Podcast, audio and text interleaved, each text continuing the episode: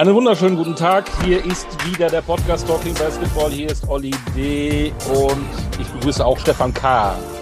Schrägstrich Koch. Moin Olli, schönen Moin. Tag auch dir und äh, ich hoffe, es geht dir gut, weil diese Hoffnung trägt mich von Tag zu Tag. Ich hoffe immer, dass es dir gut geht, weil dann geht es mir ja auch gut. Natürlich, Stefan, mir geht's gut. Schön. Vor allen Dingen, weil wir heute äh, Folge 36 einen überragenden Gast haben werden. Ja, wir haben einen wirklich überragenden Gast, einen der größten deutschen Basketballer aller Zeiten, glaube ich, kann man sagen. Äh, sehr erfolgreicher Spieler im Ausland gewesen, in den USA gewesen, äh, jetzt als Trainer erfolgreich. Da, wo ich zu Hause bin, sagt man, der Typ ist eine Motzkartoffel. Wenn du sagst, im Ausland gewesen, in den USA gewesen, ist USA bei dir nicht Ausland? Ähm, doch, ich hätte mich, schön, dass du mich zurechtweist. Ich hätte es ja, endlich mal. Endlich mal ein Punkt für dich. Ich hätte es präzisieren müssen. Er war im europäischen Ausland äh, in Bella Italia. Und auch, und, auch mal, und auch mal kurz, kurz, kurz bei den Königlichen. Richtig. Der König war bei den Königlichen. Allerdings, und jetzt hast du seinen Spitznamen schon verraten, da wird es natürlich jetzt schwer äh, zu verheimlichen, wer das ist. Trotzdem müssen, musst du natürlich oder müssen wir unsere übliche Frage stellen, ob unser Gast einen zweiten Vornamen hat. Und in seinem Fall bin ich mir gar nicht sicher, weil ich nicht weiß, ist das ein zweiter Vorname oder ist das eigentlich ein Doppelname, den er hat? Vielleicht könntest du das mal äh, so aus deiner Sicht äh, nicht, nicht irgendwie aufdröseln, sondern frag ihn doch einfach mal. Soll ich mal fragen? Ja. Lieber Gast, schön, dass du die Zeit nimmst heute. Die Frage, die uns immer beschäftigt bei unseren Gästen, haben sie auch einen zweiten Vornamen? Warum wir diese Frage stellen, kann ich dir nicht sagen. Es ist künstlerische Freiheit. Äh, wir wollen Ihnen auch mal künstlerisch tätig sein. Nichtsdestotrotz haben wir da schon tolle Ergebnisse. Ich erinnere nur an Marvin Willoughby. Ja. Deswegen die Frage: Hast du einen zweiten Vornamen? Jürgen, würde ich sagen, ja. Also ich, hier ist der Hansi G. aus Darmstadt, also falls die Leute es nicht so ganz wissen. Und der Hansi ist eigentlich mein zweiter Vorname, weil mein richtiger wäre Hans-Jürgen. Ne? Wer hat dich zuletzt, Herr G., Hans-Jürgen genannt? Frau stinke ich nicht auf, sauer ist auf mich, dann sagt die Hans-Jürgen. Wie oft ist das? Täglich. Das passiert nicht oft, muss ich ganz ehrlich sagen. Ähm, ich hatte aber noch einen viel schlimmeren eigentlich ähm, Kosenamen von meiner Mama immer. Ähm, Gott hab sie selig. Ähm, der war Hänschen. Das kennt der Stefan vielleicht eher aus der Gegend, wo wir einfach herkommen. Ähm, ist da als Hans. Früher war ich Hänschen und das war ich meine Mama halt immer. Und von daher war das für meine Mama eigentlich immer so mein, mein Anspruch. Also das war meine Ansprache von meinen Eltern. Ja. Ich, ich würde sagen, du warst das größte und kräftigste Hänschen, was ich je gesehen habe. Das mag ich jetzt mal nicht in Frage stellen wollen. Jetzt für die, die es noch nicht wissen, weil er sagte, er ist äh, Hansi G., der Herr Gnad. Hans-Jürgen Hansi Hänschen Gnad. Der König. Ja, gut, die, der König und das Hänschen können wir mal wieder vergessen. Was, was, was hat es eigentlich mit diesem König auf sich? Wow, das ist äh, eine sehr es ist eine berechtigte Frage. Also der Titel kommt, äh, dieser Pseudo-Titel kommt nicht von mir. Ähm, Gott sei Dank. das wäre auch schön peinlich, oder? ich bin der König. Dazu müsstet ihr, ich glaube, eigentlich den Henning Hanisch befragen. Also ich glaube, das kam von dem Kollegen ähm, und, die, und, und die Erklärung müsst ihr euch bei dem abholen. Also ich kann euch leider dazu das Statement oder die Begründung nicht geben. Also nicht mit, nicht mit absoluter Sicherheit. Also ich habe mal ein bisschen was umgehört, aber ähm, es kam mal was raus bei unserer ähm, Doku für die EM 93. Ich glaube, da hat der Henning auch diese Frage beantworten müssen sollen und hat die beantwortet. Aber ich möchte mich nicht so weit aus dem Fenster lehnen und sagen, so und so war das. Trotzdem sind wir froh, neben dem Herrn Koch noch einen König zu haben, muss ich schon sagen. K&K. Die K&K-Dynastie heute zu Gast im Podcast Talking Basketball, wie schön. Ja, Hans, wir Darmstädter bist du, Hessenkopf. Richtig. Die Besten kamen aus Hessen, was soll ich sagen? Ja. Absolut. Auch auf jeden Fall, Hanisch. Ey, da gab es viel, es gab sogar zwei Koch. Ja. Richtig.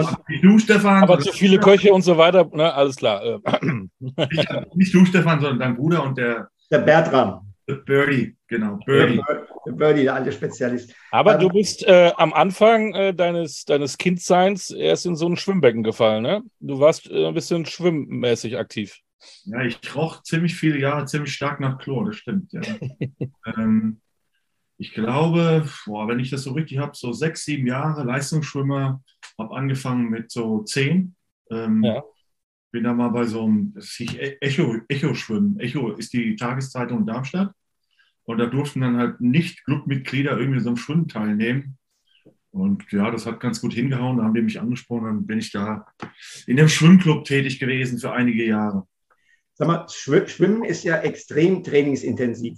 Und ich sag mal, wenn du mit 10 angefangen hast, 16, 17, da kommt man ja dann in so eine Zeit, wo man auch andere Interessen hat als äh, trainieren. Wie, wie, viel, wie viele Stunden im Becken hast du täglich abgerissen? Also am Schluss waren es fast sechs. Also es waren vier Becken und, und noch Kondition und Krafttraining. Also ich habe sechs Stunden verbracht mit Fasttraining. Ja, ähm, und das am, am, am Schluss, also in der Primetime, wo es darum ging, ob ich fest die, den Sprung, die erste schaffe. Die erste Mannschaft bei uns ist erste Bundesliga gesprungen.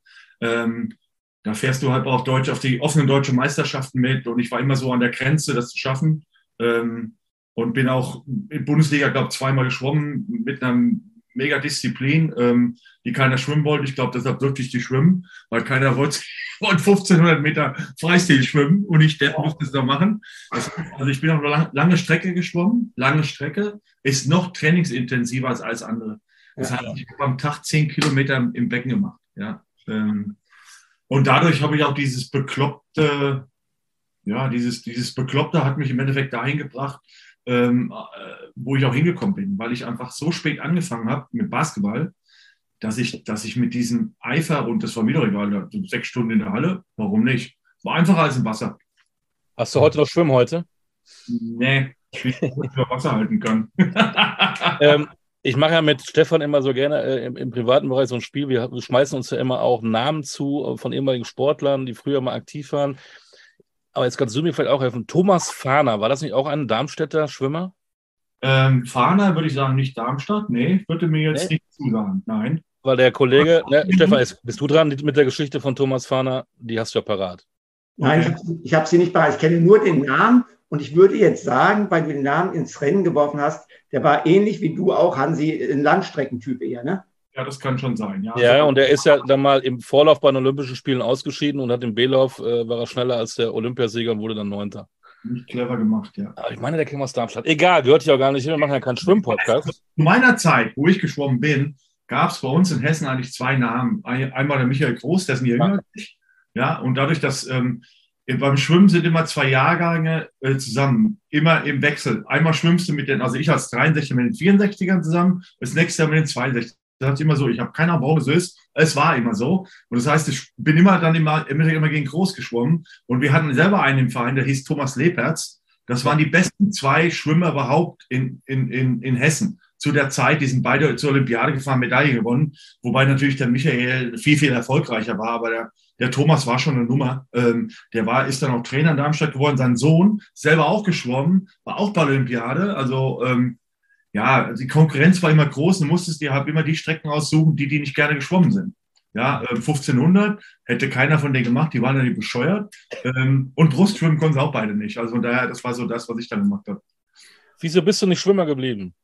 Wenn du da so viele Stunden reingekloppt hast und möglicherweise auch Talent hattest, die körperliche äh, Konstitution, heißt es, glaube ich. Ähm ja, gut, du, du, musst dazu sagen, ich habe früher ein bisschen anders ausgesehen. Ne? Das, das darfst du nicht vergessen. Ähm, weiß nicht, ob der Stefan mich kennt, wie ich noch ganz am Anfang gestanden habe. Ähm, äh, 2 Meter 5, 2, 6 groß und hatte 85 Kilo. Ja, ähm, beim Schwimmen ist es nicht sehr vorteilhaft, wenn du bei 15 Meter 120 Kilo durchs Wasser ziehen musst. Also das war, ähm, die 120 kamen auch erst, erst lange, lange, auch 120 habe ich so nie gehabt. 111, 112, immer so, das ist mein Schnitt. Ähm, der kam aber später, weil auch im College habe ich erst, glaube ich, eine 100 gewogen. Ne? Da war ich auch noch, äh, noch dünner und, und auch nicht so ja, so kräftig im Endeffekt gewesen. Aber warum habe ich das nie weitergemacht? Du, weil ähm, Schwimmen ist eine Einzelsportler. Du springst ins, Becken, äh, ins Becken und du ballerst da Kilometer runter jeden Tag. Und ähm, ja, manchmal war das echt schwierig. Ähm, äh, ne, die Schwimmer sind auch manchmal, wie auch viele andere Sportler, Einzelsportler, doch schon mal ganz schöne Arschlöcher oder können das sein. Das muss man auch ganz klar sagen. Ja. Ähm, da ist schon ein Mannschaftsgefüge da und auch ein Gruppengefüge, aber du, im Endeffekt geht es darum, dass du den, der mit dir da schwimmt, schlägst. Ne? Das, da gibt es kein, kein, kein, kein großes Hin und Her. Ähm, und ähm, ich habe aber auch gemerkt, dass ich in einem halben Jahr doch viel gelernt habe da beim Basketballspielen, obwohl das nur beim kleinen Verein war. Und nach dem Ding in Amerika, nach dem ersten Jahr College, war es ja so gelaufen. Ja. Jetzt, jetzt erzähl mal von der Zeit, wie bist du hingekommen und wie bist du ans College gekommen? Ins College bist du, glaube ich, über Rainer Groenke gekommen, der, glaube ich, auch vorher in Anchorage war, ne? Richtig, genau, ja, genau. Also es war so, dass ich, ähm, ich habe angefangen mit, mit 17,5, also fast 18 Jahren, habe noch irgendwie ein Jahr A-Jugend gespielt und habe dann der ersten Mannschaft gespielt. Ich glaube, das war Regionalliga damals bei BC Darmstadt und wollte halt überall trainieren, wo es irgendwie ging.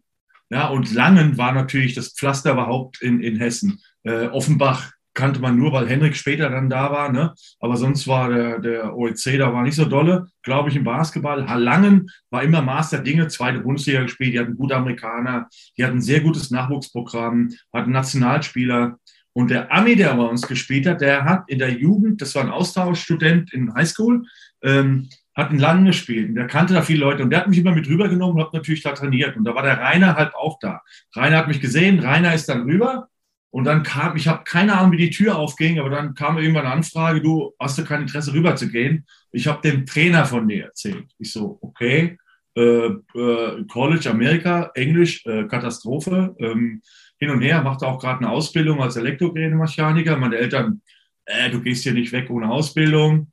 Dann kam das College-Team in dem Sommer, wo ich dann äh, rübergehen sollte in dem, in dem Herbst. Kam das College-Team, ich glaube, zwei Wochen lang rüber und haben in lang gespielt und trainiert. Coach hat mich gesehen und hat gesagt, pff, zwei Meter sieben, nehme ich. Das andere kann ich dem beibringen. Ähm, und äh, die Länge hat er. Äh, und dann gucken wir mal. Aber ich hatte halt ein Stipendium für ein Jahr.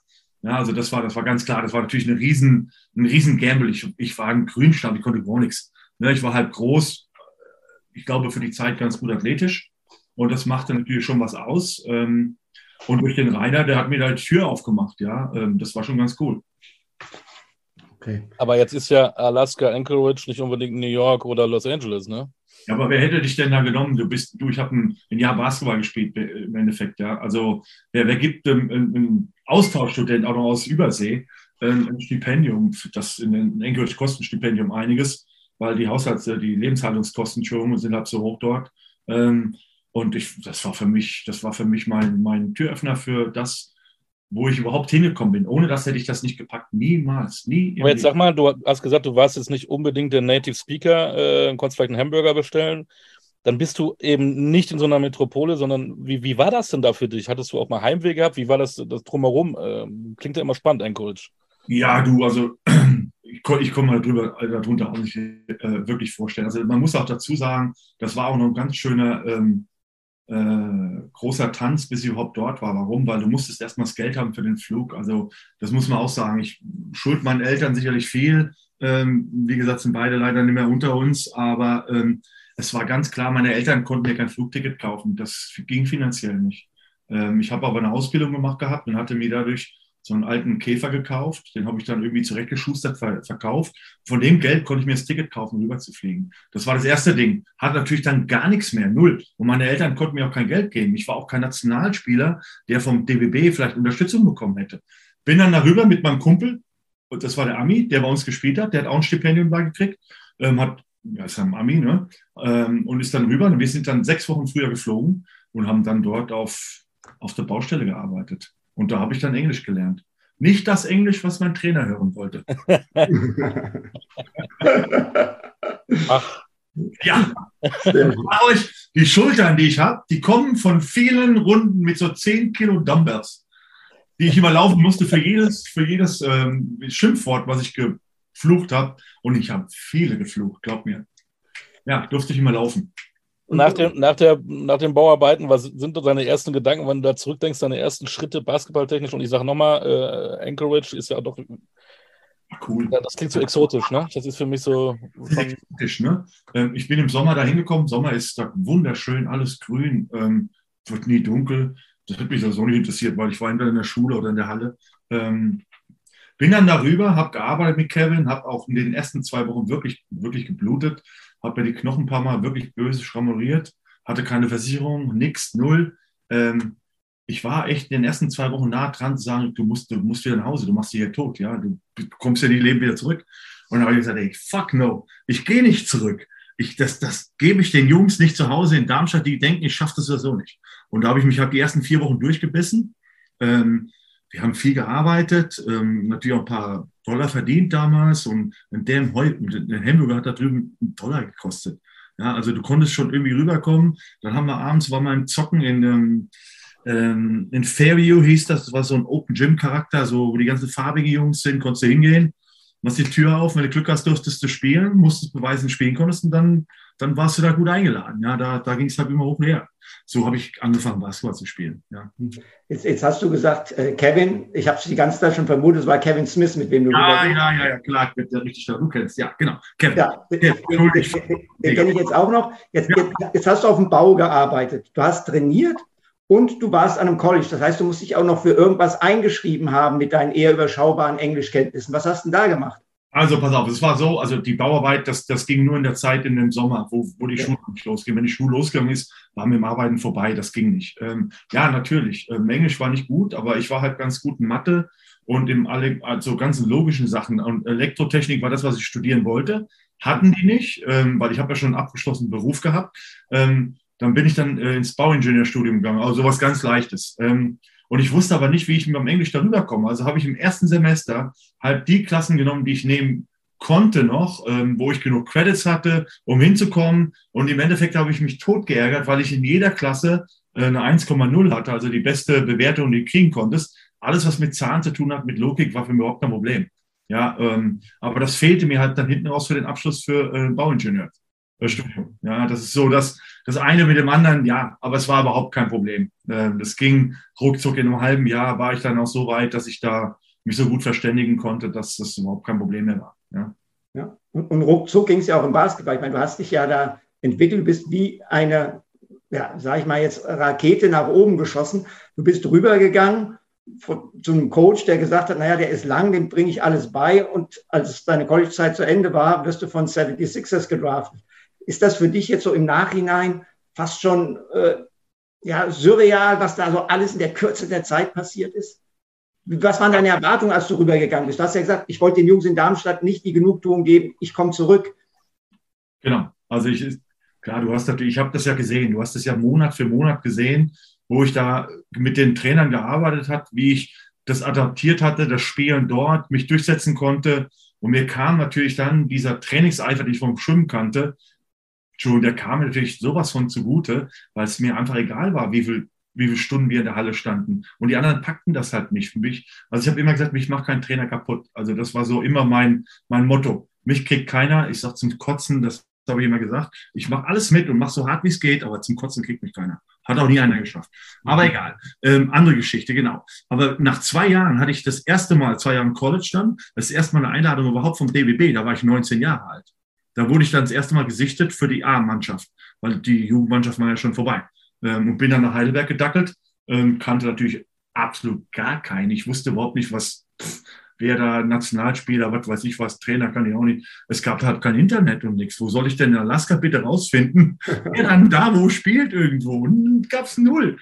Ja, und dann natürlich der nächste Schritt war klar, Stefan, wie du schon sagtest, dass ich dann da gedraftet worden bin und sowas ich glaube, meine Unkenntnis und meine Blauäugigkeit und so dieses, ähm, ja, irgendwie so würde schon funktionieren, hat mich vielleicht auch den Job dann der NBA gekostet, weil ich nicht gut genug vorbereitet war dafür.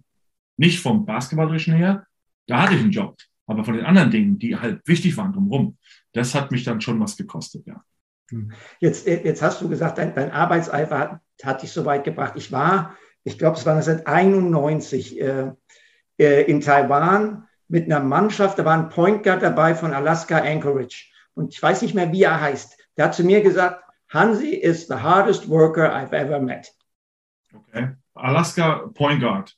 Hm? War nicht Jason Kaiser, war es ein farbiger Junge oder ein weißer? Ein, ein, ein schwarzer, schwarzer Junge. In Taiwan 91, du meinst nicht Jesse Jackson, oder? Also ich habe, gut, ich meine, so viele Point, so viele gute Spieler hatten wir da nicht. Wir hatten, also ich, ich, es, es, könnte, es könnte Jesse Jackson gewesen sein. War der ein bisschen jünger als du? Äh, oh, das glaube ich, nee, war er nicht. Nein, nee. war er nicht. Egal. Egal. Egal. Also auf jeden Fall hat der zu mir gesagt, der hat, der hat auch Alaska Anchorage am College hat gesagt, du seist der härteste Arbeiter gewesen, mit dem er jemals äh, irgendwie in der Halle gestanden hätte. War, war der ziemlich groß? Nee. Okay, nett, gut dann. Ah, egal, okay, ist ein anderes Thema, ja. Wir, wir, wir, kommen von Hütchen auf Stöckchen. So, jetzt hast du gesagt, du, du warst basketballerisch vorbereitet, aber äh, in anderen Dingen nicht. Es wird gemunkelt, dein Agent, oder was heißt gemunkelt, ist die Geschichte wahr, dass dein Agent einfach versäumt hat, für dich eine Arbeitserlaubnis zu besorgen? Genau, also das war das, was ich meine. Erstens, ähm, du, wir saßen, äh, wie die Draft war, saß ich natürlich mit der Familie. Ich habe eine Familie gehabt in Anchorage mit meinen Freunden und Teammates. Im, bei denen haben da was gegessen, getrunken, haben immer gewartet. Ne, welche Nummer, wo bist du gezogen? Es wurde auch gemunkelt, ich könnte früh in der zweiten Runde gehen. Ja, viel erzählt, aber ich war halt Europäer. Das muss man halt auch ganz klar sagen. Und als Europäer, der Einzige, der, der einen Stand, äh, Status gehabt hatte, war Detlef. Zu der Zeit, ganz klar. Der war ein Jahr vorher mir raus. So, jetzt bin ich halt später genommen worden, ist ja ganz egal. Ähm, und dann wurde mir erst bewusst oder wurde mir erst gesagt, ey, du brauchst einen Agenten, wenn du, ähm, wenn du irgendwie dann da hinkommen willst. Ich so, ich kenne keinen. Ist auch nie jemand an mich rangetreten. Wer ruft sich denn in Alaska an? Sagt, ich will dich vertreten, die lachen sich doch tot, oder? ja, und dann ist mein äh, Athletic Director, keine Ahnung, wie die Übersetzung wäre hier in Deutsch, ähm, der kam und hat, ja, ich habe einen Kumpel in New Jersey, der ist, ähm, der ist äh, Agent, der verstritt Spieler Du, der, der macht das bestimmt. Ja, der hat das bestimmt gemacht, genau. Ja. Also der hat einen Scheißdreck gemacht auf Deutsch. Ähm, ich bin dann ins Camp in Philly, ähm, habe da ganz gut gespielt, glaube ich. Die legten mir dann in der letzten Woche vom, vom Veterans Camp, also ich bin halt durchgekommen bis zum Ende, einen Vertrag hin, sagten, hier hast du einen Vertrag, hast du bis in der NBA. Wir holen dann Arbeitspapiere. Ich so, Arbeitspapiere? Äh, pff, hat mir keiner was von erzählt.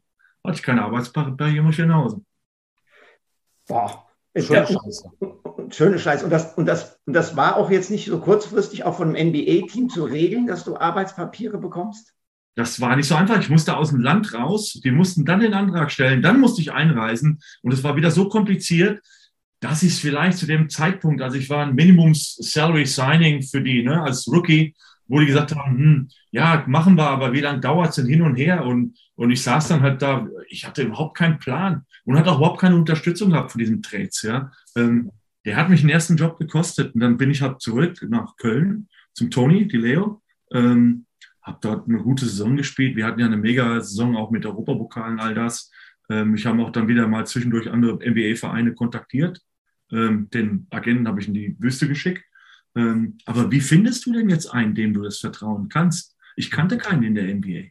Hm. Detlef kannte ich zu dem Zeitpunkt noch nicht. Ähm, hätte ich den damals gekannt, ganz andere Nummer. Dann hatte ich durch Christian, der mit mir auch da war, in Philly, äh, Welt, ähm, Kontakt aufgenommen zu seinem Agenten. Und der hat gesagt, er wird es für mich auch machen. Ja, ähm, und das lief aber auch alles nicht so dolle, muss ich auch ganz ehrlich sagen, ne? weil ich für den vielleicht nicht so interessant war, kann ich ja nicht sagen. Ähm, also die erste Tür NBA ging auf, ging auch ganz schnell wieder zu. Aber nochmal zurück zu dem, wie sie aufgegangen ist. Du hast ja gesagt, na, welcher Agent kommt äh, nach Anchorage. Aber es müssen doch NBA-Scouts äh, dich gesehen haben. Also wie oft war denn da jemand, äh, ich meine, Alaska Anchorage ist ein Division 2 College, muss man ja offen und ehrlich sagen. Ja. Wie, oft ist, wie oft hat denn da jemand aufgeschlagen? Ist da überhaupt jemand mal nach Anchorage gekommen? Oder haben die eher geguckt, wenn ihr Kanada überflogen habt und auswärts gespielt habt?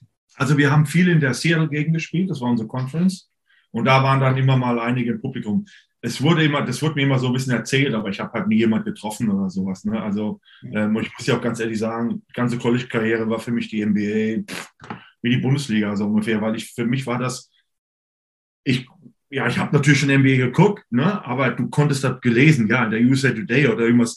Aber das, ich hatte überhaupt keine Beziehung dazu, weil das war so weit weg von mir, wie, keine Ahnung, ähm, Ne, das war für mich äh, surreal hoch 10, dass ich jemals überhaupt in so einer Liga spielen könnte und dürfte. Also von daher war das überhaupt kein Thema. Ähm, und dann kam es auf mich zu und deshalb sagte ich, bin ich vorbereitet. Da muss ich mal einhaken. Das haben wir vielleicht auch übersprungen. Wie du, du bist ja, hast ja eben erzählt, wie du die Fliesen gezählt hast beim Schwimmen und dass du dann auf einmal bei, bei Basketball warst, Regionalliga gespielt hast und gemerkt hast, ich will unbedingt Basketball spielen, Basketball spielen, Basketball spielen. Was war denn da in, dem, in der Zeit dein Ziel? Was wolltest du damit machen? Wolltest du damit Geld verdienen? Wolltest du einfach ein guter Basketball werden? Hattest du überhaupt, eigentlich hast du eben gesagt, NBA war ja für mich ja gar kein Thema. Ja, Oder war das doch irgendwie so ein Traum, du liest abends im Bett, das wäre schon geil. Nein, Quatsch, überhaupt nicht, null. Also NBA, da habe ich auch nicht dran gedacht. Ähm, wir konnten in, in Darmstadt, konnten wir durch, also Kevin, äh, natürlich wieder, ähm, um den wieder ins Spiel zu bringen. Wir hatten ja da zwei Bases in Darmstadt, konnte ich ja AFN gucken. Also einige konnten AFN gucken. Und dann haben wir uns natürlich irgendwie mitten in der Nacht ähm, meistens äh, College-Spiele reingezogen. Also das war schon was anderes. Und das war auf dem Niveau, äh, wo ich sagte, da keine Chance kommst du nie hin. Ähm, ich glaube, in dem einen Jahr, bevor ich gegangen bin, wer hat denn da gewonnen? Ey, shit, das müsst ihr jetzt noch wissen, weil das sag, war. Mir, welch, sag mir, welches Jahr es war, bevor du gegangen bist. Und ich sag dir, wer gewonnen hat. Äh, 83. 83. Äh, NC State gegen NC State, genau, richtig. Und da war das Finale NC State gegen. Gegen Houston, gegen, gegen Houston mit Elijah Van ja, Genau. Also, das war so das erste College-Spiel, was ich jemals gesehen habe. Erstmal, um, um das nochmal kurz abzuschließen. Und wir guckten das. Jetzt greife ich natürlich wieder vor, sorry. Aber wir gucken das dort. Dann bin ich nach Alaska gegangen und wir haben ein Shootout. Das ist das größte Turnier gewesen, mit eins der größten Turniere in Amerika. Und wer war da? NC State ist da aufgelaufen. In, zu meinem ersten Spiel, was ich überhaupt gespielt habe. Da muss ich gegen den ganzen Koffer da spielen. Ja, wie das ausgesehen hat, das brauche ich dir nicht zu beschreiben, oder? also das so, nur das war das. Also ja, ich habe gespielt und ich wollte Basketball spielen. Aber hatte ich schon Ziele? Ja, mein Ziel war schon nach ein paar Monaten wo ich dann viel trainiert habe, auch mit Leuten zusammen trainiert habe, wie im Kevin. Äh, dann hieß einer ah, Schindler. Wie heißt denn der mit Vornamen nochmal, ey? Franz Schindler. Wie heißt er? Franz. Ja, Franz, genau. Der war der beste Kumpel von Kevin. Und zudem sind wir immer nach äh, Langen gefahren und haben trainiert. Und bei uns gab es ja auch so Auswahlspieler wie Bertram Koch, Thomas Clement, weiß nicht, ob er dir auch was sagt. Natürlich der Tom. Ja, genau. Also das sind lauter so Leute, das waren die Spieler bei uns in dieser Gegend. Und dann habe ich gedacht, ja, das möchte ich vielleicht auch gerne mal machen. Ähm, und äh, da will ich vielleicht auch mal hinkommen. Aber da war ich natürlich so weit, weit entfernt davon, dass es überhaupt nicht ähm, für mich ähm, vorstellbar war, dass das geht oder klappt. Und Geld verdienen mit dem Sport, never. Deshalb habe ich eine Ausbildung gemacht. Ich wollte ja. arbeiten und ne, also so ganz bodenständig, ganz normal äh, da irgendwie durchs Leben gehen. Und ähm, und jedes Mal, wenn ich dann lang gefahren bin, war die Hütte voll mit irgendwelchen Auswahlspielern und du konntest da trainieren, du konntest mit denen messen. Und ich habe gemerkt, mit der Spielweise, die ich damals schon hatte, die war so unangenehm, das mochten die nicht. Die, kommen, die kamen damit nicht zurecht und ähm, ich hatte dadurch immer mehr Vorteile. Also habe ich natürlich immer mehr so gespielt. Äh, und gerade gegen die, die es nicht mochten. Ähm, und der Tom hat auch einmal zu mir gesagt, ey, du geh zurück und spiel weiter Wasserball. Ähm, Clement. Ähm, das äh, finde ich immer noch lustig, weil zwei Jahre später bin ich dann A-Nationalspieler ne? und ähm, da brauchte ich keinen Wasserball mehr zu spielen. so, jetzt, jetzt sind wir sehr schön vor und zurückgesprungen. Jetzt, ah, sorry. Nee, ist überhaupt kein Thema. Das, war, das war ja gut. Hat ja Spaß gemacht. Aber jetzt, jetzt kommen wir zurück zum Thema NBA. Du hast die Zeit in Köln angesprochen mit äh, Tony Di Leo. Und dann gab es nochmal eine NBA-Chance mit Miami. Und das war ja auch irgendwie eine ganz bittere Geschichte für dich, oder? Ja, bin rüber, die haben mich gedraftet in dieser Expansion Draft, ähm, glaube erste Runde sogar, war dann den ganzen Sommer da, ähm, habe äh, wirklich drei Monate richtig hart trainiert. Ich war einfach zu dünn. Die wollten Kilos auf mich draufpacken, was die gemacht haben. Ich habe dann innerhalb von drei Monaten, ich glaube, 15 Kilo zugenommen. Ähm, konnte natürlich dann, boah, war überhaupt, habe ich überhaupt nicht mehr wohlgefühlt. Ne? War schwer war aber nicht mehr so schnell wie früher. Ähm, bin natürlich auch breiter geworden, aber ich konnte damit noch nicht umgehen. Also habe ich auch versucht, ein bisschen was zu verlieren, hin und her. Und ich glaube, diese 15 Kilo haben mich dann, ich habe dann am, am, letzten, also ich habe dort ein Jahr garantiert gehabt, plus Option zweites Jahr in Miami. Das war der Vertrag, den ich hatte. Ähm, habe mir da schon eine Wohnung gesucht gehabt, ein Auto, musste ja alles selber machen. Ähm, war eingerichtet, bla bla bla. Eine Woche vor dem ersten Saisonspiel habe ich mir beim Vorbereitungsspiel die Achillessehne ein bisschen gezerrt. Äh, sehr wahrscheinlich auch, weil ich 15 Kilo so viel hatte oder mehr hatte als vorher. Ja, dann hatten einen Agenten. Dann bin ich ins Büro, habe mit dem Trainer gesprochen, mit dem Manager, also mit dem GM gesprochen und die sagten, ja, du, ja, du weißt, wir fangen der Woche an, ähm, wir hätten dich gerne fit in der Mannschaft. Äh, meinst du, kannst nicht zurück nach Köln, spielst du ein bisschen, bis du wieder richtig fit bist, kommst dann zurück und bist der Mannschaft. Das ist ja einen garantierten Vertrag. Ja, ja, was soll ich jetzt sagen? Ne? Also ihr seid hier mein Arbeitgeber und ähm, wenn ihr meint, ich soll das machen, mache ich das.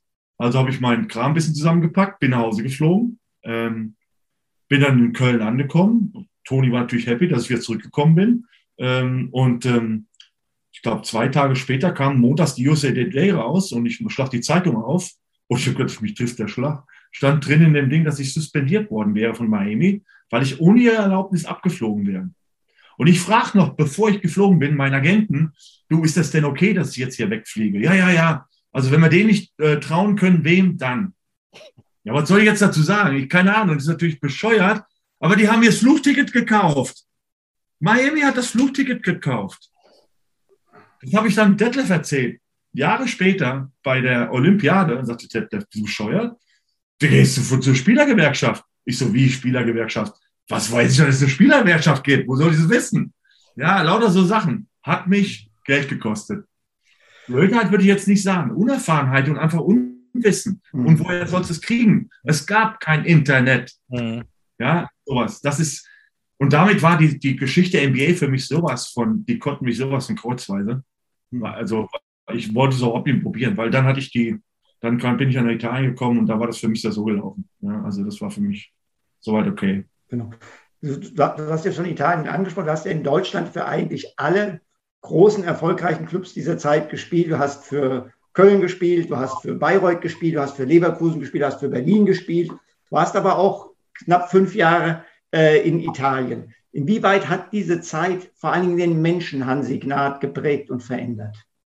Boah, total. Ähm, also es war, Natürlich die Anfangszeit in Anchorage darf ich nie vergessen und das war sicherlich eine mega Zeit, aber die beste Zeit, die ich jemals hatte, waren die fünf Jahre in Italien, ganz klar. Ähm, und gerade die letzten beiden in Verona, ähm, da hatte ich ja schon Familie mit, ähm, konnte ich richtig genießen, warum ich sprach dann auch Italienisch. Also ich habe es Englisch geschafft, Italienisch kann ich auch ein bisschen und hatte dort mega gute Freunde, alles Italiener, mit denen ich also immer noch auch Kontakt habe. Und wenn wir in Urlaub fahren, sehen wir die auch regelmäßig ähm, von, mit, mit Familien auch.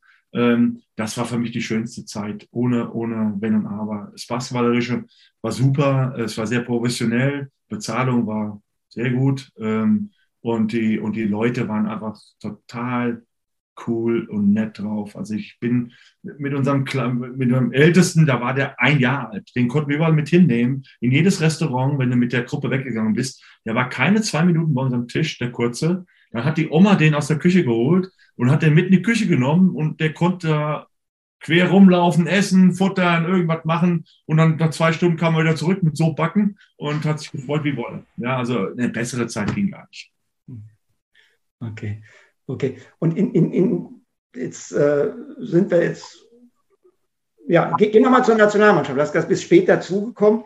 Ähm, ich denke mal, zwei ganz große Ereignisse, über die wir natürlich reden müssen. Das erste Olympia 92, für dich gleich doppelt äh, wichtig für dein Leben. Du hast gegen das Dream Team gespielt und du hast deine Frau kennengelernt. Ähm, Falsche Reihenfolge. Nein, nein, nein, nein, nein. Priorität her. Das, das, das Wichtigste kommt, kommt zum Ende. So. Äh, das ist, ist ja überhaupt kein Thema. Jetzt, ähm, ja, denk mal zurück an diese Zeit, auch Olympisches Dorf. Äh, wie, wie, wie, hast du das alles wahrgenommen? Wie hast du das alles erlebt? Also alle, mit denen ich gesprochen habe, sagen, diese Barcelona-Spiele waren der absolute Hammer, unvergesslich. Ja, auf jeden Fall. Also das war das erste, erste Jahr, wo überhaupt die Profis teilnehmen durften. Du hast als Athleten rumlaufen sehen in diesem olympischen Dorf.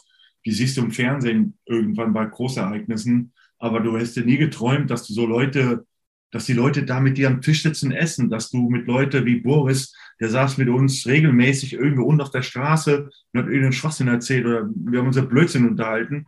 Ähm, da, da konntest du anfangen, wo du wolltest. Natürlich das Dream Team auch noch, ähm, aber auch die. Ich bin morgens aufgestanden, 6 Uhr, du standst oben, es war ein riesen Glasfenster in dieser Bude, wo wir waren und es war eine Straße, die ging äh, ja, das war so eine, so eine Allee, die ging so ringsrum. Also die war mittel geteilt, die Straße. Und jeden Morgen hast du Radfahrer, Boxer und Athleten gesehen, die sich warm gemacht haben oder versucht haben, äh, Gewicht zu machen. Und du standst da oben, die Sonne war noch gar nicht oben und es wurde so langsam hell. Und da draußen waren die Jungs schon am Arbeiten wie blöd. Und das Gleiche hast du abends erlebt, wie die Wettkämpfe so vorbei sind. Die Athleten sind aus den Hallen, aus den Schwimmbädern oder wo aus Stadien rausgekommen und sind wieder ins Dorf gekommen, füllte sich diese, diese Straße mit Leben und da war unten war ein unheimliches, cooles Miteinander. Also das sind, du hast gemerkt, und da hat mir, das hat mir so richtig gezeigt, diese Spiele sind für die Athleten. Und das ist auch das, wo ich immer sage, wenn ein Athlet die Chance man hat, natürlich mega, wenn du eine Medaille gewinnst, ja, und all sowas. Aber dabei zu sein bei Olympischen Spielen ist einfach unfassbar cool. Ja. Da lernt man ja auch andere Sportler und Sportlerinnen kennen, ne? Ja, das auch. Willst du ein bisschen erzählen, wie das denn zustande kam? Ja, klar, kann ich. ja, klar. Ähm, ja, das fing eigentlich schon an damit. Ähm, wir sind mit den Handballerinnen zusammen. Ähm, wer noch mitgeflogen ist, weiß ich nicht mehr, wo uns im Flugzeug. Die waren auch egal. Ähm, standen wir schon in Frankfurt im Flughafen und ja, man guckt natürlich schon so ein bisschen. Ja, und, Silke hat mir von Anfang an gefallen. Ich bin sofort zu unserem Physiotherapeuten, zum Klaus. Der, der Klaus, du kennst doch die Physiotherapeutin von den Mädels. Kannst du mal fragen, wer das ist da? da ging das dann schon los, ja. Ähm, ja, und äh, so haben wir dann, äh, da habe ich Detlef das erste Mal auch kennengelernt. Ne? Wir, haben, nee, wir haben die Quali gespielt vorher ne? in äh, Saragossa. Und Detlef war mein Roomie. Ähm, und der kannte sich natürlich schon viel besser aus mit Internet und so einem Kram. Ja, Amerikaner, ne? Und da war, konntest du auch Internet im Chatten im, im Dorf. Ich so, keine Ahnung, wie das funktioniert. Detlef, komm mit, zeig mir, mach mal. Und da ging das dann so ein bisschen los, ja. Schön. Schön, ja. Ja, und dann haben wir, wir haben gewohnt, im, in unserem Block waren, un, also genau wie die Reihenfolge war, weiß ich nicht mehr, aber wir hatten Hockey-Damen, Hockey-Herren bei uns im Block, wir waren drin und die Handball-Mädels waren, glaube ich, ganz oben. Die Handballmänner müssten eigentlich auch bei uns in dem, in dem Haus gewesen sein. Auf jeden Fall war es so, ähm, das ist auch ganz cool. Du hast als Athlet das Anrecht äh, auf eine Ration Bier jeden Tag. Das heißt, das heißt, ähm, das Olympische hat einen Keller voll Bier und jeder Athlet hat ein Anrecht auf so und so viel Bierflaschen oder Dosen, was auch immer, ähm, pro Tag, ja eine pro Tag oder sowas. Und wir haben das dann irgendwie spitz gekriegt und ähm, dann haben wir gesagt, ey, komm, gucken wir mal, wir rechnen mal aus, wir sind hier drei Wochen da, wir sind so und so viel, wie brauchen wir? Ab rüber und haben uns palettenweise das Zeug in die Bude gepackt.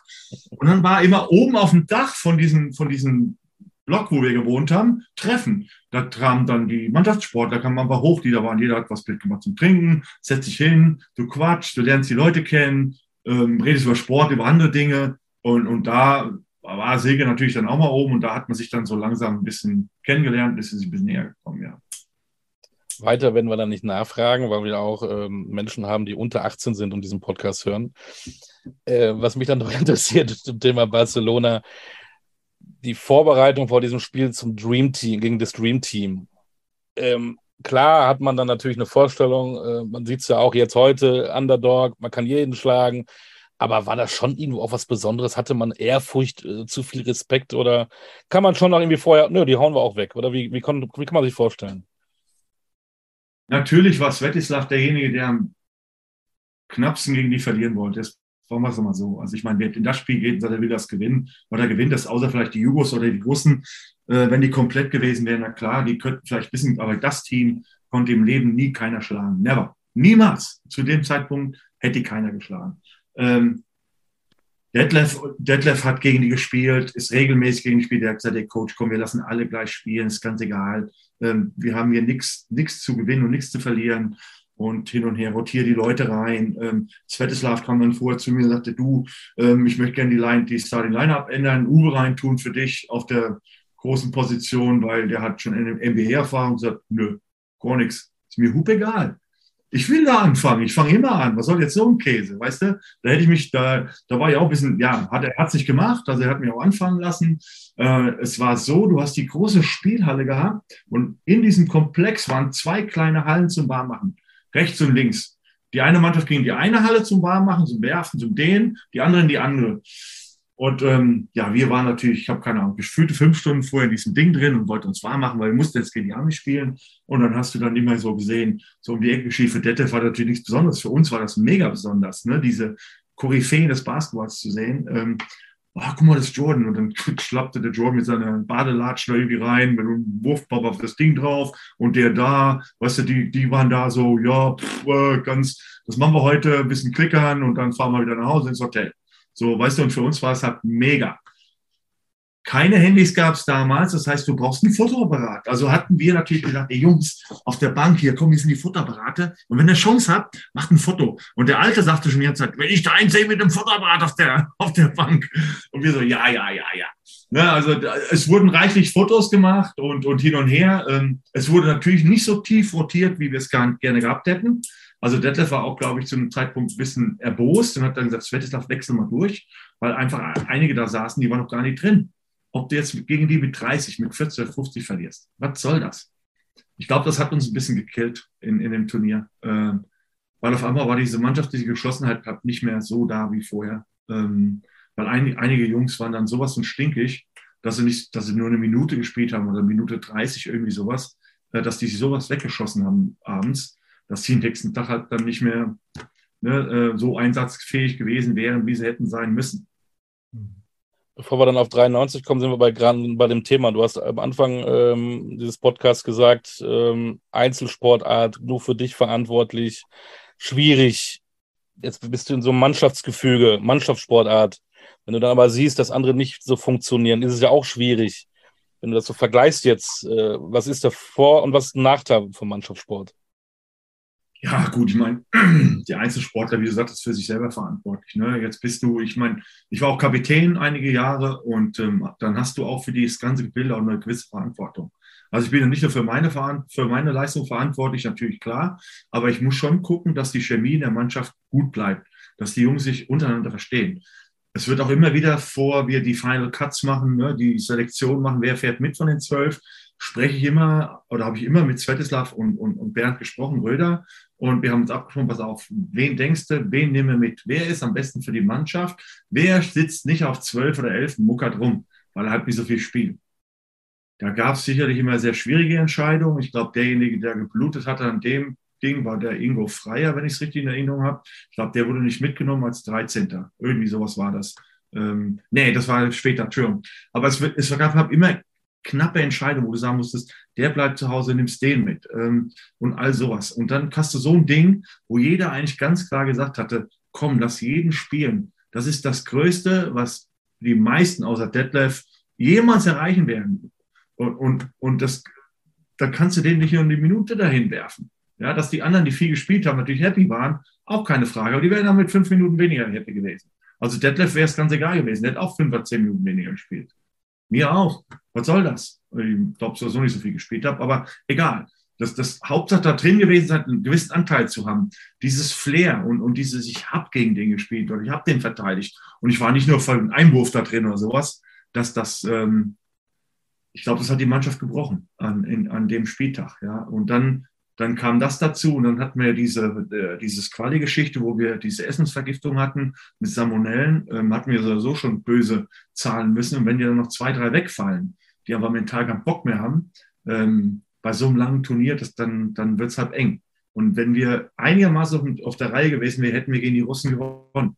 Und dann hätten wir um die Medaillen gespielt. Und das war halt schon sehr schade. Ne? So, jetzt Olli hat es schon angesprochen, wollen wir aber mal, mal ein Jahr weitergehen. Bevor wir so durch das Turnier im äh, Schnelldurchlauf gehen. Du hast es selbst angesprochen, du warst dann Kapitän. Wie ist es gekommen, dass der Spätstarter, man kann fast schon sagen, der Quereinsteiger vom Schwimmen, Hansi Gnad, Kapitän der deutschen Basketballnationalmannschaft geworden ist? Boah, das ist Stefan, falsche Frage. Oder eine gute Frage an, an, an den Falschen, weil im Endeffekt hat Sveti das, das dann irgendwann bestimmt. Es ist jetzt nicht so, dass der Sveti gesagt hat, also wir stimmen mal drüber ab, wer hier Kapitän wird und wer nicht. Ich habe ja den, äh, wie ich mit ihm angefangen habe zu arbeiten oder er mit mir zu arbeiten, da waren wir im, im, im Ranking in, in Europa C-klassig. Wir waren so schlecht, es war unfassbar. Ja, und damit, mit diesem ganzen Gebilde hat der Svetislav angefangen arbeiten. Und ich war von Anfang an immer dabei. Ich war zu jedem Lehrgang, den ich konnte. Ich habe nie Nein gesagt.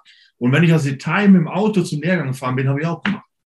Habe ich immer gemacht. Und ich glaube, deshalb hat der Alte dann noch gesagt, drauf, das ist mein Kapitän. Der hält hier immer den Kopf für hin und ähm, deshalb macht er das. Und ich hatte natürlich auch, ja gut, wenn Detlef nicht dabei war, Detlef war ja ganz klar ein ganz anderer Stellenwertspieler als ich, ähm, aber ich hatte natürlich schon einen gewissen Stellenwert in, in, in Deutschland. Ne? Also es ist so, ja, ähm, ohne mich da groß aus dem Fenster hängen zu wollen. Ich glaube, ich habe schon Respekt auch von den anderen Spielern, dass die auch zugehört hätten, wenn man da über irgendwas diskutiert hätte, ja, keine Frage. Hm. Hm. Und dann, dann, wir haben ja jetzt wieder eine EM, eine Heim-EM vor der Brust und 93 der größte Erfolg des deutschen Basketballs. Ähm, wie hast du dich gefühlt? Wie habt ihr es verarbeitet, als ihr im ersten Spiel gegen Estland also euch die Dreier um die Ohren geflogen sind und ihr das Ding mit 113 zu 103 verloren habt. Warum hat es da im Gegensatz zu diesem Spiel gegen das Dream Team keinen Knacks gegeben? Ja, es war das erste Spiel. Ich glaube, wir waren, also ich weiß auf jeden Fall auch, ich bin mit Kai, glaube ich, nebeneinander in die Halle gegangen zu diesem Spiel. Und wir kamen raus in diese Halle und diese Halle war gar keine. Es war keiner da. Also da weiß nicht, gehen da zehn rein, wo wir drin waren. Kann sein, dass da mal ein paar hundert Leute drin gewesen sein. Und wir standen dann so, das kann nicht wahr sein. Wir kommen hier, wir sind der EM, Heim-EM, zu Hause, in Berlin. Es kommt keiner in die Halle. Es interessiert sich äh, jeder ein Scheißdreck für diese Sportart. Es war unfassbar. Es war total frustrierend. Und ich glaube, deshalb haben wir vielleicht auch so gespielt, wie wir gespielt haben im ersten Spiel. Ja, du darfst ja nicht, äh, keine Ahnung, wie mit drei, der uns reingeht. Hat über 30 gemacht, soviel ich weiß, der Schütze, den die hatten. Dein Bruder konnte nichts machen. Wenn der Bruder da nichts machen konnte, ähm, ne, der hat ihn auch verteidigt. Das war schon ganz schön heftig. Und ich glaube, nach dem Spiel haben wir dann gesagt, so kann das nicht weitergehen. Also wir müssen irgendwie uns am Riemen reißen, dass wir wenigstens, wenn es irgendwie geht, in diese Endrunde nach München kommen können. Das war das, das, war das primäre Ziel. Hm. Und dann, und dann habt ihr es in diese, in diese Endrunde geschafft. Und ähm, also ich war in München, ich habe die Spiele dann da gesehen. Viertelfinale gegen Spanien, ich, wenn ich mich richtig erinnere, gab es damals noch äh, One-on-One bei den Freiwürfen. Und ja. ihr habt immer schön, also für, für die Zuschauer, die noch nicht so lange dabei sind, äh, wenn eine Mannschaft im Bonus war, gibt es heute immer automatisch zwei Freiwürfe. Damals gab es einen Freiwurf, nur wenn man den ersten getroffen hat, gab es den zweiten on top. Und wenn man den ersten daneben gesetzt hat, hatte, war es das. Und ich glaube, wenn ich mich richtig erinnere, ihr habt in der, am Ende der Normalspielzeit und in der Verlängerung recht absichtlich den spanischen Point Guard gefault, äh, der dann von der Linie ordentlich, also das sage ich mal so, dem lief der Stuhl formlos die Beine hinunter. Ja, genau.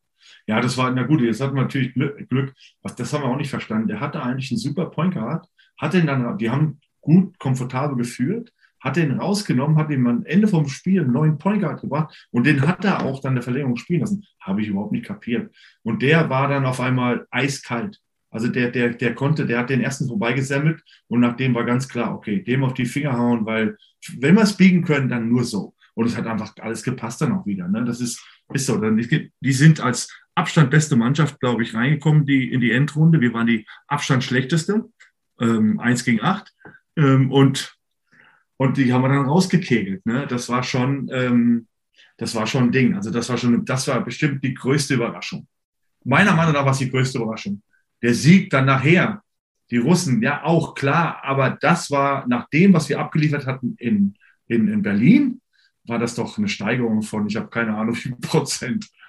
Aber da hat man es gesehen. Da waren die Jungs auf einmal alle, wusste, jeder wusste, was muss ich machen und jeder war bereit, das zu tun, was er machen musste. Mhm. Ohne irgendeinen Ego-Kram raushängen zu lassen. Und das war mega. So, dann habt ihr die Griechen im Halbfinale geschlagen und das Finale gegen Russland gewonnen. Kannst du dieses Gefühl, was du nach diesem Sieg hattest, heute noch emotional reproduzieren? Boah, wenn du es sagst, habe ich schon Gänsehaut.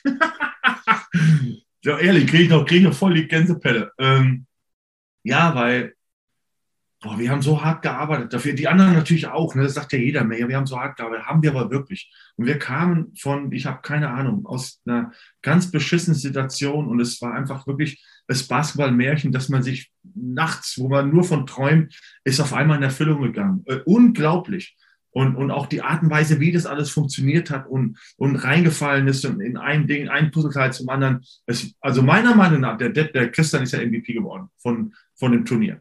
meiner Meinung nach ganz klarer MVP von unserer Mannschaft war nicht Christian. Na klar hat er die Spiele gewonnen am Schluss, die dicken da. Aber das, das beste Turnier hat spielt er kein Nürnberger. Mit Abstand, das konstanteste Turnier. Und er war auch dafür verantwortlich, dass der Christian in der Position war, das zu tun, was er getan hat. Weil er hat den Ball ja nicht alleine nach vorne gebracht, sondern Kai hat ihn gefunden, er hat ihm den Ball gegeben. Ähm, Kai hat gute Entscheidungen getroffen, hat im Finale, ich glaube am Anfang sehr gut gepunktet, hat sich aber dann wieder zurückgenommen, um die anderen ins Spiel zu bringen.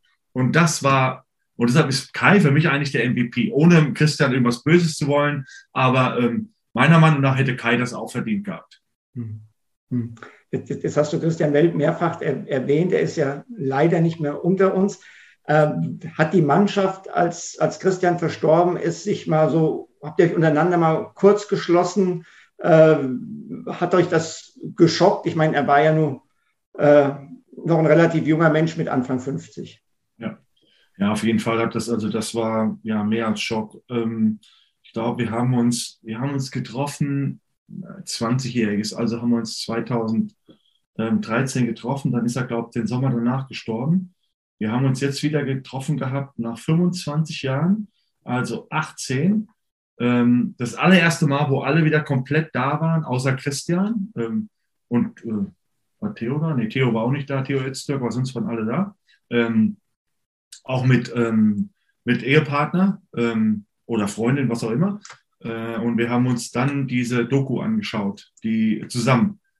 Das war echt schwierig. Also ich habe, boah, wie, ich das, äh, wie das dann lief, ich war am Heulen Schloss und ehrlich. Also ich konnte auch nicht, ich wollte noch was sagen vor der Mannschaft, es ging nicht. Also ich war voll weg. Und auch die, es war eine sehr gedrückte Stimmung. Also da hat man schon gemerkt, da war das erste Mal, wo alle zusammen realisiert haben, es ist schon einer weg von denen, die dafür hauptverantwortlich sind, äh, die, dass wir das überhaupt erreichen konnten oder durften. Umso schöner ist ja, dass wir jetzt einen Welp wieder in der BBL haben. Ach, wo spielt er denn? Würzburg. Würzburg. Würzburg. Ach, wusste ich nicht. Colin, ja. Colin, Colin Welp hat in Würzburg unterschrieben. Ja. oh Mann. Ja, Umso schöner ist das. Ähm, wo du eben gesagt hast, voll weg, müssen wir trotzdem noch auf was Schönes äh, wieder eingehen. Ja. Warst du denn äh, nach dem Sieg auch voll weg? Wie, äh, was sind die Erinnerungen an die Party danach? Nein, nein, also pass auf. Die Party war eigentlich eine Party für die Offiziellen. Das muss ich auch wieder sagen. Ah. Äh, ich habe ein sehr gespaltenes Verhältnis mit DBB, muss ich auch ganz ehrlich sagen. Ähm, hat aber andere Gründe, äh, die wir jetzt noch nicht erörtern müssen. Können wir gerne drüber reden, weil ich sage das gerne, mir ist das egal. Ähm, aber die Party, die wir hatten, wir waren ja zwei Wochen EM und wir hatten Vorbereitung, also ein Kram. Wir waren lange, lange unterwegs. Ich glaube, wir waren nach zwei Bier in der Umkleidekabine so schon hackig, also der war egal. Ne? Also das, das, das gutes Feeling. Und dann wussten, dann, dann hieß dann irgendwie, wir fahren da und dahin. Frag mich nicht mehr, wo das war. Ich habe keine Ahnung. Kommen dann da an, die Mädels mit dabei, die Frauen dabei, gut gegessen, gut getrunken, gut gequatscht, äh, weil die ganze Presse waren da, die Offiziellen. Ich weiß nicht, ob es sogar mehr Offizielle und Presse da waren, als wir Spieler da hatten. Das kann ich dir nicht mehr genau sagen. Das ist, das ist so ein bisschen mein Gefühl gewesen. Und es hat sich so ein bisschen verlaufen. Ja, ich glaube, es waren einfach Leute da, die sowas von kaputt waren. Die wollten nur ins Bett Einige wie Henning wollten schwimmen gehen, ich habe keine Ahnung. Und es haben sich einige dort, ja, es, war, es hat sich alles so ein bisschen gesplittet. Ich habe keine Ahnung, wo Christian abgeblieben ist an dem Abend. Das war, mein Roomie. Also das war auch meine, äh, mein Zimmergenosse in der, während der EM. Jetzt haben wir eine ähm, Eurobasket vor uns und ähm, ich vermute mal, dass alle Nationalspieler des DBB diesen Podcast hören. Jetzt erklär den doch mal, was denn der große Unterschied ist und wie man damit umgehen soll. Eine äh, Europameisterschaft, die in Deutschland zu Hause stattfindet, als eine, die in, was weiß ich, wo ist in, in Europa. Weil die, den kannst du jetzt noch was zurufen und sagen, hier. Oder also, äh, weil wir reden immer gerne über Druck im Sport. Jetzt äh, sind vielleicht nicht 150 Zuschauer beim ersten Spiel dabei, sondern wahrscheinlich ausverkauft. Es ist schon eine andere Präsenz da. Äh, durch die ganzen Medien auch online. Ähm, es ist schon was anderes. Ähm, was würdest du denn mitgeben wollen? Ich glaube auch die Jungs, also die, wir reden, also die Qualität der Nationalspiele hat sich natürlich extremst gesteigert. Also wir reden ja auch schon, das ist ja schon gefühlte 50 Jahre her, wo wir gespielt haben. Ähm, Basketball hat total verändert. Äh, ganze Multimedia-Geschichte macht das für alle Sportler ähm, halt schon sehr schwierig. Du hast noch mehr Druck als vorher, ähm, ganz klar, weil du kannst dich nicht mehr frei bewegen. Ähm, also wir hätten auch in München mal weggehen können, abends hätten einen gesoffen, hätte überhaupt keiner mitgekriegt. Das geht heutzutage nicht mehr, ne? wo du sagst, ja, komm, ähm, komm, wir gehen in den Karten spielen, trinken ein paar Bier, um runterzukommen. Das wird schwierig werden, weil da stehen schon, ich habe keine Ahnung, wie mit dem Handy daneben und mache ein Bild und es ist schon auf, keine Ahnung wo, überall unterwegs. Ähm, es ist egal, wie es läuft. Die werden sehr viel Support bekommen, ganz klar. Also ich glaube, die Hütten werden voll. Ähm, Basketball äh, Deutschland ist ready für, für sicherlich ähm, eine sehr gute EM von den Jungs. Sollen sich auch nicht denken, dass sie einen Titel holen müssen, was schwachsinnig sein muss, weil du musst ja erstmal zueinander finden in den nächsten Wochen. Ne? Sind nicht ganz mit der allerstärksten Mannschaft da, die sie haben können, weil Kleber spielt zum Beispiel nicht, ja, und der eine oder andere kann nicht oder wird auch nicht spielen. Aber sie haben eine sehr gute Mannschaft und ähm, es wird nur über dieses Mannschaftsgefüge gehen. Ganz klar. Wir haben nicht die Einzelkönner zu sagen, wir haben, keine Ahnung, die können es alleine. Ich glaube auch in Europa ein Einzelkönner ist fast unmöglich. Der Basketball in Europa ist so mannschaftsorientiert und mit und füreinander musst du spielen können. Und wenn du das gut kannst, mit, mit, mit einer tiefen Rotation in so einem Turnier, hast du Erfolg. Und ich glaube, das können die Jungs auf jeden Fall. Ja, ähm, und das, das Wichtige ist, diese Ablenkung einfach wegzudrücken. Ja, die werden auch mal ein Spiel verlieren, ja und? Wenn sie nicht gerade das letzte verlieren, ist ja alles gut. Ähm, ne, das ist ja okay. Ähm, aber die Zeiten haben sich ja total geändert. Ich, das ist echt schwierig zu sagen. Ne? Zu sagen, pass auf, wenn ihr das und das macht, habt ihr Erfolg. Ja, wenn sie zusammenhalten, haben sie Erfolg. Egal was ist. Ganz klar. Ne? Das ist das Wichtigste. Wenn einer für den anderen durch dick und dünn gehen will und macht das, ohne auf seine eigene Statistik zu gucken, haben sie Erfolg. Du hast ja auch gesagt, bei euch war es so, dass ihr viel, viel, viel gearbeitet habt, vielleicht noch mehr als normal. Und das ist wahrscheinlich auch so ein. Man darf nicht nachlassen, man muss immer weitermachen. Glaube, dass da sind die jungen Kerle, die da jetzt spielen, so dazu bereit, weil die wissen, was finanziell dran hängt. Wer wird die spielen nicht für 50 Euro für DBW? Ja, so musst du es auch mal sehen. Bei uns waren die Saläre schon eine ganz andere. Da gab es welche, welche, die auf jeden Fall nach der EM dann sehr gut verdient haben, 93. Ähm, aber vorher waren nicht viele, die im Ausland gespielt haben. Detlef war, der war 93 nicht dabei. Ich glaube, ich war der Einzige, der im Ausland gespielt hat. Kann das sein, Stefan? 93? Oh, das kann sein, ja. Du, da, da, warst du noch in Mailand. Ne? Das war der 92, 93 war deine letzte Saison in Mailand. So, ja, genau. Und da, und da bist du nach Berlin, oder danach? Richtig, danach bin ich nach Berlin, ja. Ja, ja warst wahrscheinlich der Einzige, der im Ausland gespielt hat. Ja, Detlef war nicht dabei, Uwe Blab war nicht dabei. Nee. Äh, Christian war zu dem Zeitpunkt auch in Deutschland, glaube ich. Der war bei Leverkusen, glaube ich, ja. Ja, ja, ja, damit warst du der Einzige, ja. Ja. Na, Henrik war bei UNC, aber das war College. Geht nicht, der war College. Ja, ne, ich meine, klar, er hat auch eins auf der besten College gespielt, aber wir reden, wie alt war der Kerl, ey? Ne, das musst du halt auch mal sehen.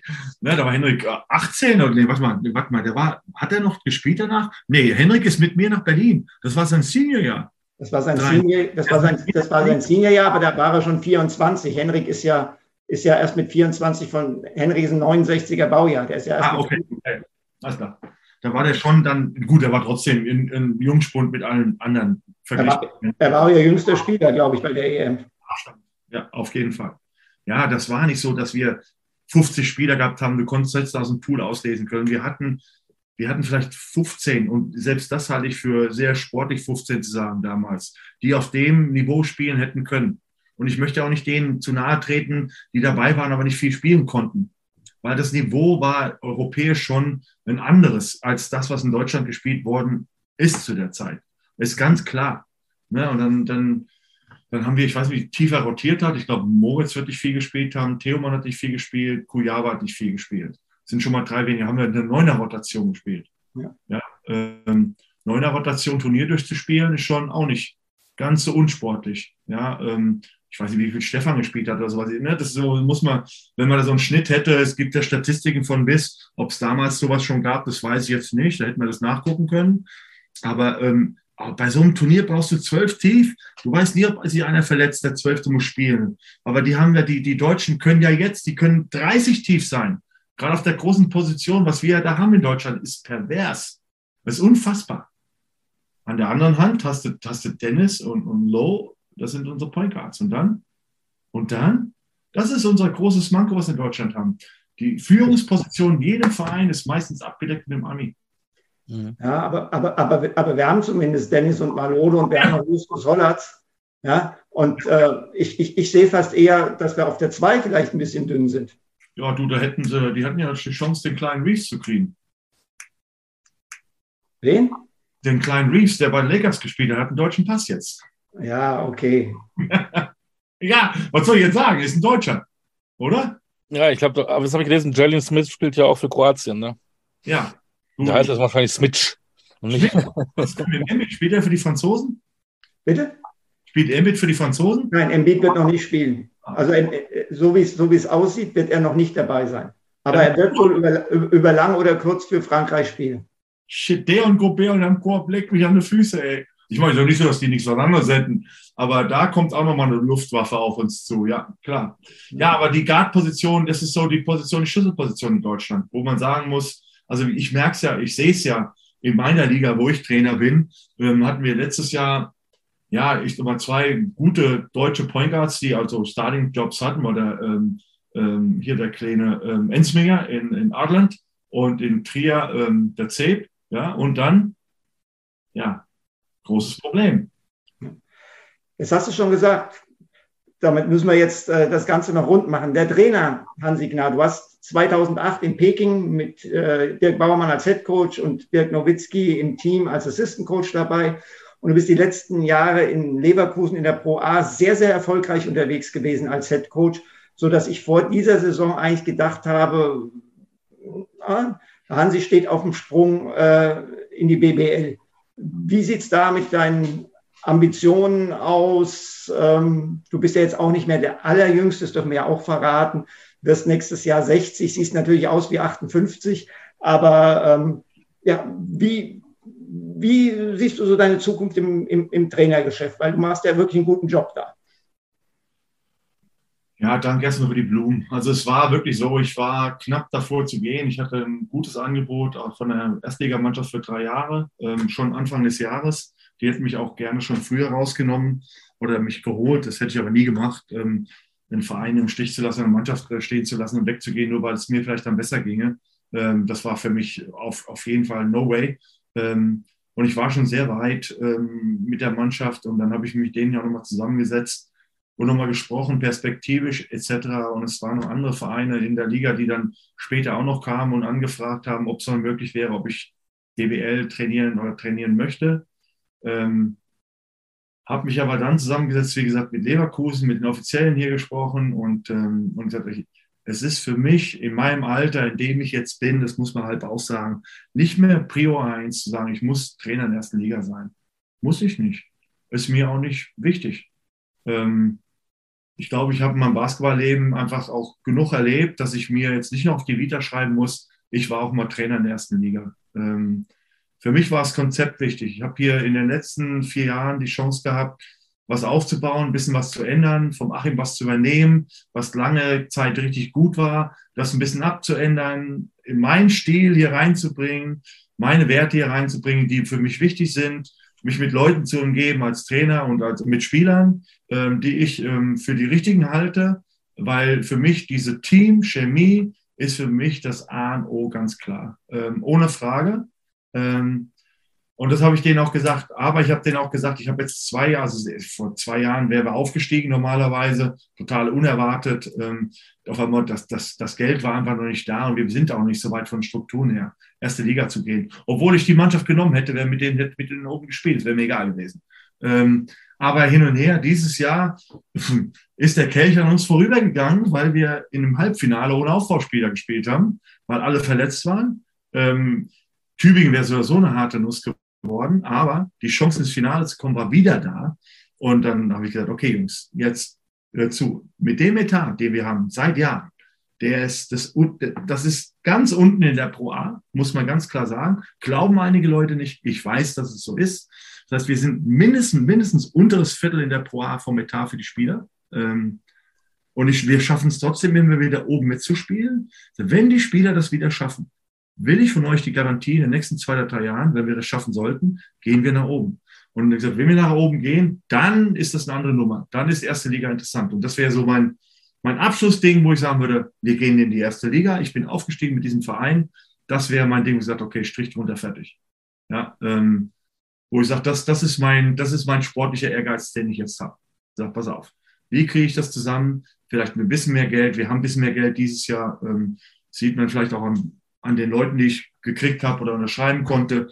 Ähm, und wir werden gucken, dass wir in den nächsten zwei, drei Jahren da oben ein bisschen angreifen können. Mal schauen. Nicht finanziell, aber sportlich. Dafür drücken wir fest die Daumen, dass das klappt. Das, äh, ich würde mich auf jeden Fall sehr freuen, wenn ich dich in der ersten Liga als Headcoach sehen würde. Das, das ist noch dahingestellt, Stefan. Also ich, für mich ist eigentlich mein Plan ist. Du willst aufsteigen. Ob du damit hochgehst, ist noch, ist noch nicht mal das Ding, was, was du, wo du hundertprozentig sicher bist, ob du es machst. Genau, warum? Weil dann, ja, mal gucken. Also, also das ist eigentlich meine, habe ich meiner Frau auch gesagt, wenn wir hochgehen und wir schaffen es nach oben zu gehen, ähm, ist eigentlich mein Job getan. Okay. Ja, auch gut. Mhm. Gut zu hören. Wäre denn, ähm, hätte, wärst du denn gut mit dem Spieler Hansi Gnad ausgekommen? Fuck no. no way. Also ähm, von, ja, was soll ich sagen? Ich bin schon als Spieler sicherlich ein mega Arschloch gewesen für die Gegner. Ähm, so vom Typ her, ja, aber ich weiß, was meine Prioritäten waren früher die haben sich sehr geändert zu dem, was ich jetzt eigentlich vermitteln möchte, äh, meinen Spielern vermitteln möchte. Nicht, dass du hart arbeiten musst. Das will ich immer noch vermitteln. Ich glaube, das lebe ich auch immer noch vor. Ich glaube schon, dass ähm, wir hier in dem Programm alle, also gerade die hier in diesem Pro A-Gebilde mit drin sind und, und ganz sicherlich Jacques auch, ähm, dem ich auch sehr viel verdanke als Co-Trainer seit ein paar Jahren, ähm, viel Arbeit da reinstecken und viele Dinge machen, ähm, wo die Leute überhaupt nicht wissen, dass sie die alle machen müssen weil wir müssen aber so viel mehr abdecken, weil das einfach nicht gemacht wird sonst hier. Und wenn, und es ist immer so was, wenn ich was 100% erledigt haben will, dann mache ich selber. Ja, so ist das so, so ist mein Ding und, ähm, und so müssen meine Spieler auch ticken. Und ähm, so tickte ich auch. So einen Spielergnad würde ich nehmen, aber ich war auch ein ganz schönes Ego-Arschloch. Also von daher weiß ich nicht, ob der bei mir reinpassen würde. Ähm, du wirkst da hier auch heute sehr aufgeräumt. Zum Schluss äh, möchte ich noch ein ernstes Thema ansprechen, weil ich glaube, wenn du was sagst, ist es so glaubwürdig wie, wie von keinem anderen. Du hattest da auch mal äh, einen Burnout gehabt, ist das richtig? Ja, genau. Wie kommt man äh, aus so einem Burnout wieder raus? Wer hat dir geholfen? Und was kannst du auch da äh, draußen an, an Menschen, die zuhören, die vielleicht auch an sowas leiden, ähm, wie, gib dir mal Hoffnung, gib dir mal vielleicht auch einen Ratschlag. Boah, ja, ich weiß gar nicht, wo fange fang ich am besten an? Also erstens, ja, aber einfach eine Frage, also erstmal, wie kommst du in sowas rein? Das ist ja das, ne? Ich glaube jetzt, das war bei mir jetzt schon oh, fast 15 Jahre her, ähm, wo es mich dann erwischt hat, also ja, 12, ja, 12, 13 eher, genau. Äh, wo es mir erwischt hatte, da war einfach diese Ungewissheit. Es hat mich einfach erwischt. Warum? Weil ich in so einer Übergangsphase war als Spieler Trainer zu werden und ähm, war dann hier, hatte drei Jahre bei Bayer als Assistenztrainer gearbeitet, war dann hier raus. Es gab keine Weiteranstellung ähm, und schwamm so in diesem Limbo-Land rum, wo ich nicht wusste, was, wo willst du jetzt hin? Was machst du? Du warst, ich war Mitte 40, ähm, ähm, brauchte irgendwie eine Unterstützung, jemand, der mir irgendwas in die Hand gegeben hatte. Bayer war haben mir alles zugemacht im Endeffekt dann da und, und du konntest da nicht mehr mit rein, ähm, weil halt andere Leute auch am Hebel waren. Ähm, ich glaube nicht, dass ich so viel Geld verdient habe, dass ich sagen kann, ich muss nichts mehr machen. Ja, also das ist erstmal das eine. Das zweite ist, selbst wenn ich genügend Geld gehabt hätte, wo ich sage, ich komme vielleicht über die Runden, brauchst du trotzdem jeden Tag ein Ziel. Du musst ein Ziel haben. Äh, was kann ich, mache ich machen? Ich habe eine Familie mit zwei Kindern. Ähm, das muss ich ja alles irgendwie bewältigen. Ne? Wo kommt's Essen her? Was mit Versicherung? Bla bla bla. Du machst dir viele Gedanken und ich habe mich dann immer im, im Sport dann irgendwie versucht abzulenken. Oh, ich bin Fahrrad gefahren wie ein Bekloppter und habe trainiert wie bescheuert. Ähm, ja, mehr als früher vielleicht nicht, aber für mein Alter schon eigentlich viel, viel zu viel. Ähm, und hatte einfach keine Perspektive. Und das hat mich in so ein Loch reingezogen. In so ein, nicht frustriert, aber in so eine Ungewissheit. Und das hat mich kaputt gemacht. Ähm, und warum bin ich umgekippt? Ich hatte bin vom Fahrradfahren nach Hause gekommen und habe gesagt, ich habe einen Herzinfarkt. Habe einen Notarztwagen gerufen. Also mir ging es richtig scheiße. War drei Tage im Krankenhaus und ich habe nichts gefunden, absolut gar nichts, null. Und dann, ja, und dann kommst du natürlich dann zu sowas und dann sagen die, ja, sehr wahrscheinlich durch Stress hin und her ähm, ein Burnout. Und, ähm, und früher als Spieler gesagt, mit Druck kann ich umgehen. Aber das ist ein ganz anderer Druck, den ich nicht kannte. Und mit dem konnte ich nicht umgehen. Und ja, da haben mir natürlich dann Leute geholfen. Ich bin dann zum Psychologen gegangen hier in, äh, in der Nähe, ähm, ein sehr guter, der mit vielen Spitzensportlern arbeitet, hat mir sehr geholfen. Ähm, äh, Dirk hat mir geholfen, hat mir Perspektive gegeben, weil der hat mich dann dazugenommen zur Nationalmannschaft. Ähm, hat gesagt, pass auf, der rief mich dann an und hat gefragt, willst du nicht als dritter Assistenztrainer mit dabei sein, die großen Jungs betreuen, bla bla bla. Und ich sagte, pass auf, Dirk, ich würde es sehr, sehr gerne machen, aber ich bin ehrlich zu dir, ich hatte gerade einen Burnout. Ähm, und dann sagt er, du, pass auf, überhaupt kein Problem. Ähm, wir helfen dir da. Und äh, die Physioabteilung, die ganzen Ärzte, die bei der Nation mit dabei waren, die haben natürlich auch geholfen, weil ich brauchte schon auch eine, äh, eine Behandlung, also am Tag, ne, wo du sagst, die, die mussten sich schon um mich kümmern. Ich musste ja irgendwie immer irgendwie wieder eingenordet werden, dass es irgendwie gerade ausgeht. Ähm, du kannst halt nicht schlafen, äh, du machst dir den Kopf um alles und all so ein Kram und hin und her. Bin da rausgekommen, die haben mir geholfen, in denen bin ich auch natürlich auch sehr, sehr dankbar, all denen. Ähm, und dann habe ich mir gesagt, pass auf, jetzt musst du dir irgendwie was schaffen, wo du eine, du musst irgendwo hingehen. Du musst was machen. Dann bin ich zum kleinen Verein nach Wuppertal, da ein Spielerpapa, der mit meinem Sohn, ja, die zwei Söhne haben zusammen gespielt, mein Sohn und sein Sohn zusammen gespielt in der U16. Und der Thomas hatte mich damals gefragt, du, wir haben hier noch mehr Jugendliche, hast nicht Bock in Wuppertal Jugendmannschaft zu machen? Ich kann dir ein paar hundert Euro Sprit geben. Ja, also bin ich in Wuppertal getingelt, dreimal die Woche. Dann wurde ich die Landesligamannschaft, habe ich noch gemacht. Da habe ich dann meinen Kollegen Heinzmann gefunden, ne? in der Landesliga, wie ich da gecoacht habe. Ähm, und äh, da bin ich wieder so in dieses Ding reingekommen, mit den Jungen arbeiten. Und es war schon immer mein Ding, dass ich gesagt habe, ich möchte gern das, was ich gelernt habe und wovon ich profitiert habe, an junge Leute weitergeben. Das war schon immer mein Motto, wo ich gesagt habe, das wäre für mich perfekt. Ähm, und hin und her. Naja, dann habe ich mich beworben beim DBB als äh, Jugendtrainer, äh, beim BBV und hin und her und wurde nirgendwo eingeladen, nichts gemacht. Und dann hat sich hier bei Bayer die Tür geöffnet. Ich konnte nur 18 machen für 10 Stunden Arbeit die Woche. Bin ich wieder zurück zu Bayer. Dann habe ich hier BBL übernommen und so ging dann, ist eins ins andere reingefallen. Dann durfte ich beim Achim Assistenztrainer machen in der Pro B und Pro A. Ähm, und so bin ich halt in dieses Ding wieder reingekommen nach Bayer. Und ja, das läuft halt ganz anständig. Aber ohne Hilfe, boah, ohne Hilfe auch von Dirk und von, von den ganzen Physios und Ärzten Nazio, wäre schwierig geworden, glaube ich. Ja, da muss man ganz klar sagen, weil du brauchst jemanden, der dir hilft, dich aufzufangen. Also ich habe jetzt nach wie vor in gewissen Stresssituationen klingelt es bei mir auch. Also ich muss gucken, ich merke, wenn die Symptome kommen und du musst halt dann auch reagieren können. Ja, extremst wichtig. Und ich stand Gott sei Dank noch nicht auf der Gleise. Also es gibt ja so viele, die sind dann so sowas von kaputt. Die stellen sich auf die Gleise und wollen irgendeinen Schwachsinn machen. Ja, und sagt, so weit war ich Gott sei Dank noch nicht. Also das, ähm, da will ich auch nie hinkommen. Wenn das passiert, höre ich sofort auf. Ne? Wenn ich merke, der Stress wird zu groß, dann, dann höre ich sofort auf. Das ist mir jetzt nicht mehr wert. Also das wird nicht passieren.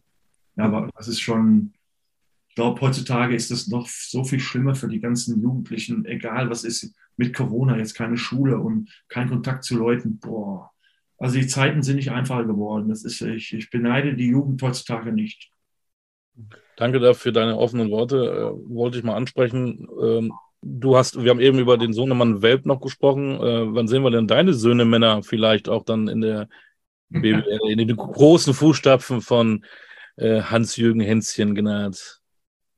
Du, ähm, also ich glaube, die mussten schon genug leiden unter dem Namen, den sie haben ähm, in der Jugend. Da muss man ganz klar sagen es sind nicht immer alle, äh, alle gleich, ja. Also meine Frau war ja auch nicht so schlecht im Sport. Ähm, manchmal habe ich mir gewünscht, dass der, der ältere, Justin, besser Handball gespielt hätte.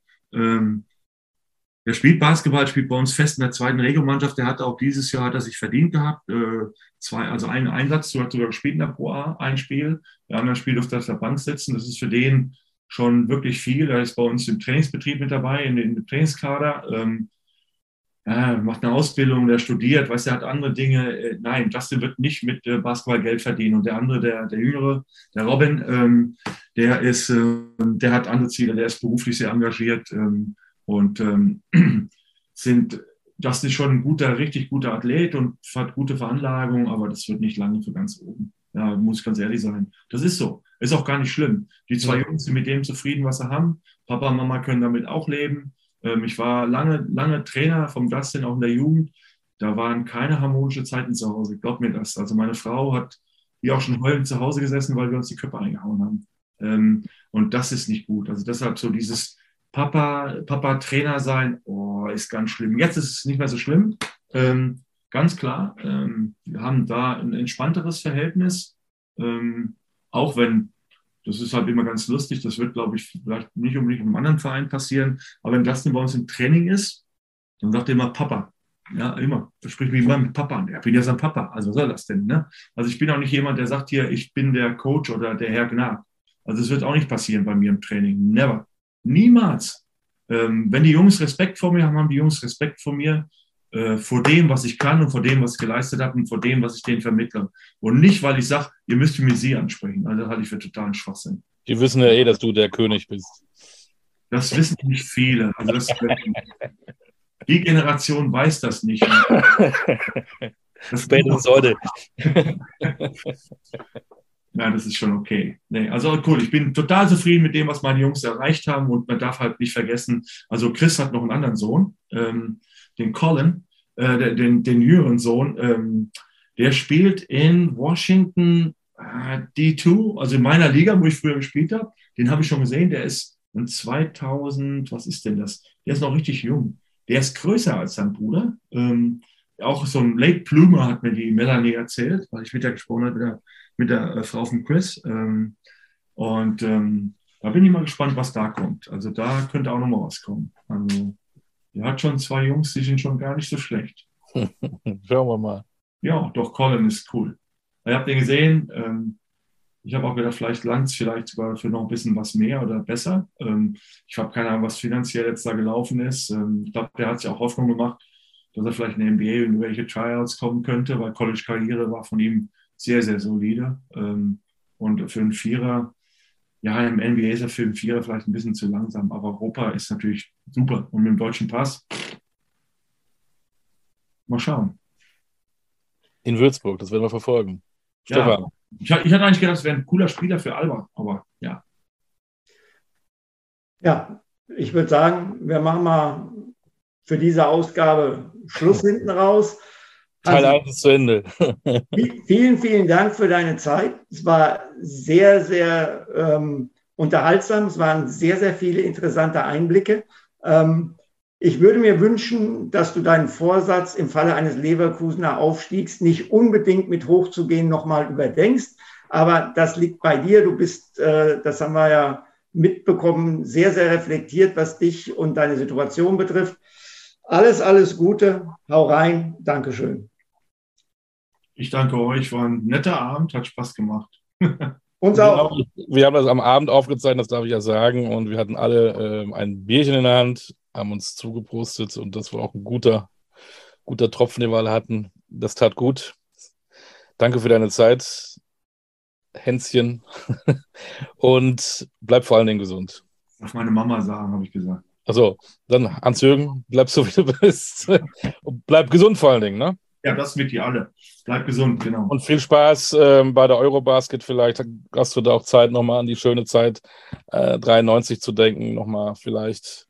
Ich werde mir bestimmt das eine oder andere Spiel. Genau.